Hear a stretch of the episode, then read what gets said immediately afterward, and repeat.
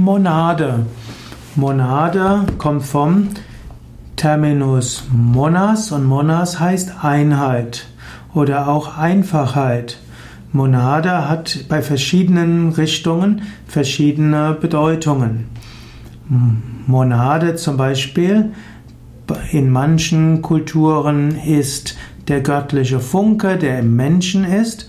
Monade ist also die Seele des Menschen. Monade ist in der Theosophie der Ausdruck, der im Yoga als Jiva bezeichnet wird, eins mit Brahman. Monade ist also der Teil des Menschen, der im, der der innewohnende Aspekt des Göttlichen ist.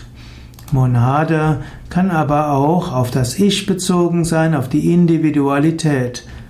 Monade ist, der, ist dasjenige, welcher die, das Karma erlebt.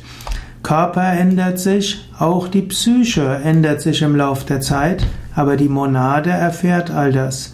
Und die Monade ganz im Inneren ist letztlich Atman, eins mit Brahman.